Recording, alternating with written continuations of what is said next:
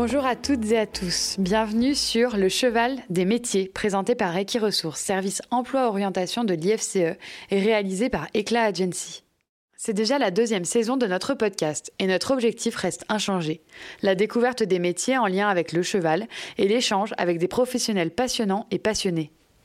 La nouveauté La Normandie, terre d'excellence du cheval, est mise à l'honneur. Partez à la rencontre des professionnels qui œuvrent pour cette région dynamique, qui recrutent sur des métiers très diversifiés, avec le cheval des métiers. Et faites d'Equiresources votre référent. Avec plus de 3500 offres à pourvoir et de conseillers à votre disposition, Equiresources vous accompagne dans votre orientation et votre insertion professionnelle. On laisse la parole à nos professionnels, les meilleurs ambassadeurs et ambassadrices de notre filière. Bonne écoute à vous. Salut Elodie. Salut. On se retrouve pour enregistrer cet épisode donc pour le podcast Equiresources, le podcast du service emploi orientation de l'Institut français du cheval et de l'équitation. Et aujourd'hui, on va parler de ton métier de masseuse pour chevaux. Est-ce que pour commencer, tu peux m'expliquer quel a été ton parcours jusqu'à devenir masseuse et exercer donc ton métier de masseuse auprès des chevaux? Alors mon parcours il est un peu atypique. J'ai toujours monté à cheval. Je suis née, il y avait un cheval dans le jardin, donc c'était ancré pour moi euh, les chevaux dans ma vie de tous les jours. J'ai monté en compétition, j'ai fait euh, du CSI, euh, je montais chez Bost, donc jusqu'à des épreuves 145. Et après, j'ai commencé mes études. Et rien à voir. J'avais fait du stylisme et j'ai un master de stylisme, donc j'ai travaillé dans la mode. Et puis un jour, ma passion pour les chevaux m'a rattrapée et j'ai décidé de devenir masseuse et de monter à l'Odis. Donc c'est un parcours euh, assez différent de ce qu'on peut imaginer pour devenir masseuse. Être masseuse, il ne demande pas d'avoir euh, un bac ou d'autres diplômes avant, ni vétérinaire, ni quoi que ce soit. C'est un métier, je pense que c'est vraiment la passion qui nous fait aller vers ce métier. Est-ce que toi, il y a eu un déclic entre le moment où tu as euh, un peu euh, abandonné tes ambitions de carrière dans le stylisme et le moment où tu t'es dit, OK, je vais faire ça tous les jours, je vais aller m'occuper des chevaux, assurer leur suivi sportif oui, je pense que le déclic, c'est que je suis allée en voyage au Maroc pour suivre une production. Et euh, c'était vraiment répétitif. On allait chercher du prix. Euh, le monde de la mode, c'est euh, c'est vraiment différent. et j'ai envie de retrouver la simplicité de l'animal. Et je pense que je m'entends mieux avec les animaux qu'avec les humains. Tu connaissais déjà ce métier, tu savais que ça existait parce que toi, quand tu es devenue euh, masseuse, c'était pas encore aussi démocratisé que ça l'est aujourd'hui. T'en avais déjà entendu parler, tu savais comment y accéder, t'avais des infos? Alors pas du tout. Euh, moi, quand je montais chez Bost, j'avais un, monsieur qui venait avec une machine euh, LPG pour mes chevaux, donc j'avais déjà cette culture du soin, mais je ne connaissais pas du tout le métier de masseuse, ostéopathe oui, et du coup, en fait, c'est hum, un jour sur les réseaux sociaux, je suis tombée sur une publication d'un masseur. Et ça m'a vraiment interpellée. Je me suis dit que ça devait être très intéressant au même titre que la kiné chez l'humain et les sportifs de haut niveau, et je me suis renseignée sur les formations existante et j'ai trouvé ça vraiment très intéressant et plus accessible que l'ostéopathie ou le vétérinaire parce que plus court en termes d'études. Et alors justement, est-ce que tu peux nous parler un peu de la formation qualifiante, comment elle se déroule, euh, qu'est-ce qu'elle inclut, comment, euh, comment on y accède aussi? Alors, euh, les formations qui existent, il y en a plusieurs. Aujourd'hui, c'est pas vraiment lycée. Euh, il y en a des certifiantes, des non certifiantes. Il faut savoir que être masseur, c'est, ça peut être beaucoup plus rapide. C'est-à-dire que les formations se passent en un an.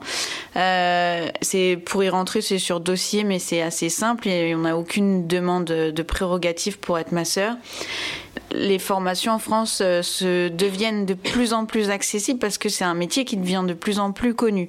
Donc le format c'est un an avec un diplôme et un mémoire à la fin de l'année. Moi j'ai fait une formation un peu plus courte qui s'appelle euh, Kurt Hug Massage.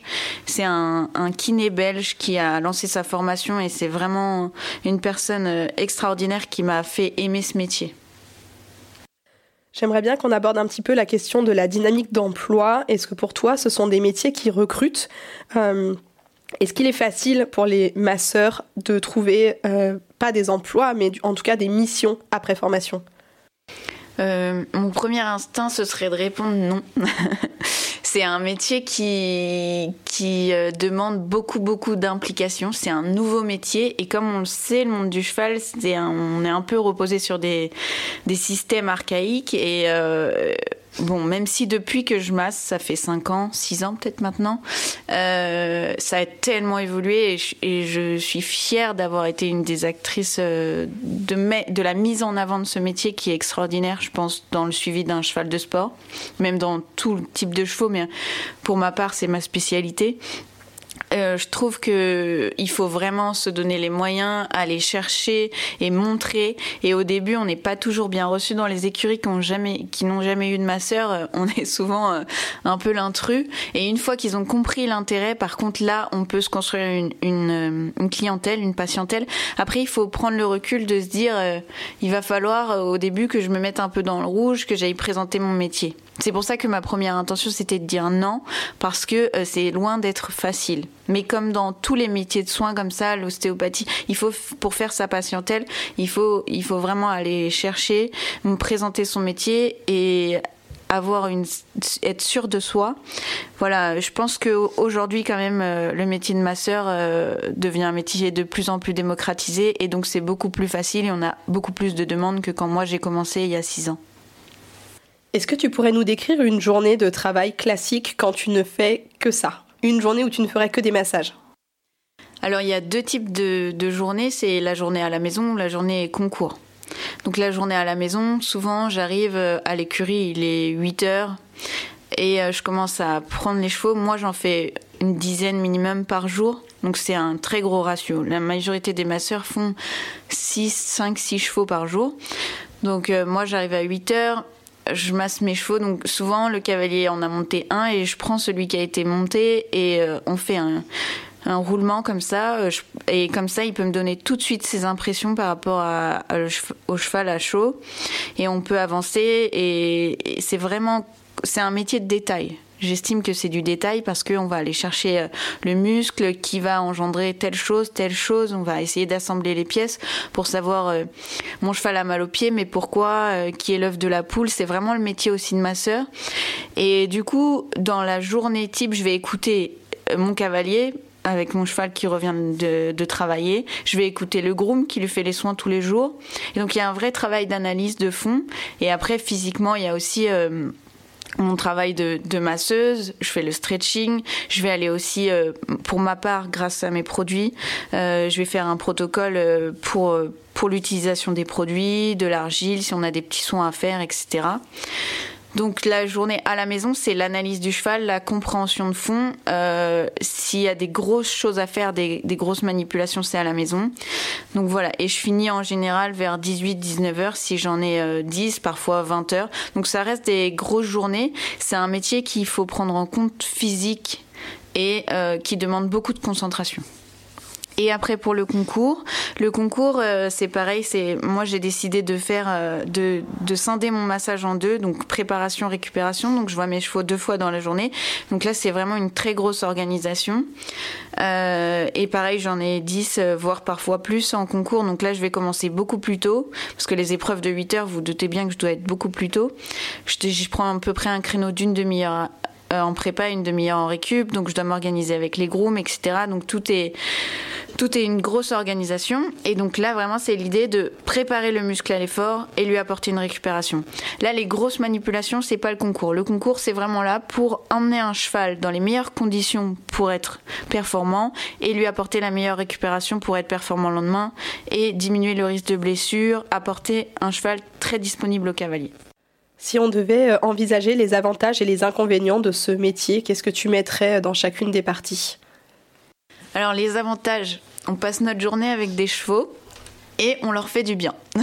Donc on est juste l'acteur du bien-être des chevaux et ça c'est pour moi ça c'est la quand on est passionné par les chevaux, moi je monte même plus à cheval. Euh, je les massages et cette relation avec eux m'auto suffit. C'est c'est incroyable la relation qu'on peut créer. Donc avant tout la passion, quand on est passionné des chevaux, les moments qu'on passe avec eux. On a aussi euh, la conscience du résultat sous nos doigts de notre travail. Euh, quand le cavalier nous fait ses retours, on a vraiment la sensation de faire partie d'une équipe et euh, c'est un métier de bien-être. Donc je pense qu'il n'y a pas trop besoin de spécifier en quoi c'est génial d'apporter ça à un cheval quand on l'aime. Et ensuite les inconvénients, je dirais, c'est très physique. Ça demande énormément de concentration. Et pour ma part, personnellement, j'ai anticipé le fait qu'un jour, physiquement, je pourrais moins masser, voire plus du tout, en créant Halo 10. Je pense qu'il faut réussir à prendre en compte que c'est un métier physique auquel on est obligé à l'avenir de penser quand ça va s'arrêter, quand notre corps pourra plus faire ça. Euh, voilà, ça c'est très important euh, dans la conscience de ce métier. Alors soit euh, donner des variantes en faisant également une formation pour les chiens, pour les humains, etc. Pour essayer après d'alléger son physique en, en faisant ces autres parties. Voilà, c'est vraiment ça l'inconvénient de ce métier, je pense. J'aimerais bien te demander quelles sont les qualités nécessaires pour faire ce métier. La première qualité pour moi, c'est être passionné. Euh, parce que c'est un métier qui a un aspect quand même euh, répétitif, où on a besoin d'être euh, concentré, d'aimer les chevaux, d'avoir de la patience, beaucoup de patience, de l'empathie, de la compréhension. c'est un métier comme on imagine tous les métiers dans le bien-être et dans le soin, où il faut aimer son cheval, aimer sa position de soignant et toujours être à la recherche d'apporter du bien-être. Alors, peut-être pas tes projections personnelles, puisque toi, tu as des ambitions aussi entrepreneuriales en parallèle qui te prennent beaucoup de temps, mais est-ce que tu pourrais nous parler de, des projections que tu peux faire pour le futur euh, de cette filière, de ce métier et les perspectives que tu imagines? J'ai la chance de, masser des chevaux de haut niveau et de suivre des chevaux de haut niveau jusqu'aux Jeux Olympiques. Euh, ça, c'était euh, vraiment ma première ambition quand je suis devenue masseuse. C'est je voulais me spécialiser dans la performance. Donc ça, j'y arrive et je pense que j'ai vraiment abouti ma carrière comme ça. sans, aucun aboutissement parce que même si on suit un cheval 5 euh, ans, 5 ans on aura des choses à faire, ce sera jamais ennuyant, on aura toujours un but. Mais peut-être à l'avenir proposer des formations et voilà, tout mon savoir, j'aimerais le transmettre parce qu'un jour je pourrai plus masser. Et voilà, dans mes ambitions, ce serait euh, transmettre mon savoir. Est-ce que tu penses que c'est un métier qui va continuer de se démocratiser, de se répandre, de prendre de l'ampleur euh, sur euh, le marché? Je vais être un peu dur, mais si c'est pas le cas, c'est qu'ils n'ont rien compris. honnêtement, oui, je pense, parce qu'on est de plus en plus plus dans la recherche du bien-être du cheval et pas simplement de son utilisation. Et je pense que ça va dans, dans cette mouvance d'avenir. C'est un métier qui est un métier d'avenir. Donc oui, bien sûr. Alors pour terminer, est-ce que tu pourrais donner des conseils euh, aux jeunes euh, et aux auditeurs qui vont écouter cet épisode et qui souhaiteraient peut-être se euh, spécialiser et faire le même métier que toi? Mon premier conseil, ce serait euh, croire en vos envies, en vos ambitions. Euh, moi, quand j'ai passé mon diplôme, je voulais être masseuse pour des chevaux de haut niveau et j'ai réussi. Et je me suis donné les moyens et j'ai passé des heures pour ça. Alors, euh, croyez en vous, donnez-vous les moyens et dites-vous que ça peut être vous la personne qui va être la prochaine à s'occuper des chevaux de haut niveau. Merci Elodie.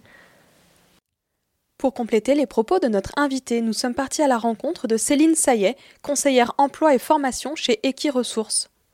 Alors ne bougez pas, nous donnons la place au mot du conseiller Equiresources. Pour devenir masseur équin, aucune formation n'est actuellement obligatoire, mais il est fortement conseillé de suivre la formation masseur équin et qui est enregistrée à France Compétences depuis 2019. Le masseur équin effectue différents types de massages et étirements pour accompagner la préparation et la récupération physique du cheval ou simplement pour son confort musculaire et articulaire. Pour être masseur équin, il faut avoir de solides connaissances en zootechnie, biomécanique, anatomie et physiologie du cheval. Il faut avoir un sens développé du toucher, de la patience et être observateur. Il est également important de bien connaître la filière et ses disciplines. Métier encore peu connu, quelques centres de thalassothérapie équine peuvent proposer un poste salarié, mais l'activité s'exerce principalement à titre d'indépendant. Le masseur équin devra donc être persévérant et pouvoir être patient avant de se créer une clientèle suffisante pour développer son activité. En tant qu'indépendant, des compétences en gestion seront impératives. Il faudra également effectuer de nombreux déplacements et avoir un excellent relationnel pour développer sa clientèle. Pour en savoir plus, vous pouvez consulter la fiche métier masseur équin et canin sur le site equiresources.fr. N'hésitez pas à contacter les conseillers d'Equiresources pour vous accompagner dans votre orientation. Ce podcast vous est présenté par Equiresources, un service de l'IFCE, une production Eclat Agency. Nous tenons à remercier notre invité du jour, ainsi que tous les partenaires d'Equiresources, la région Normandie, le pôle Hippolia, le pôle emploi, la FASEC, la PECITA et le Conseil des chevaux de Normandie.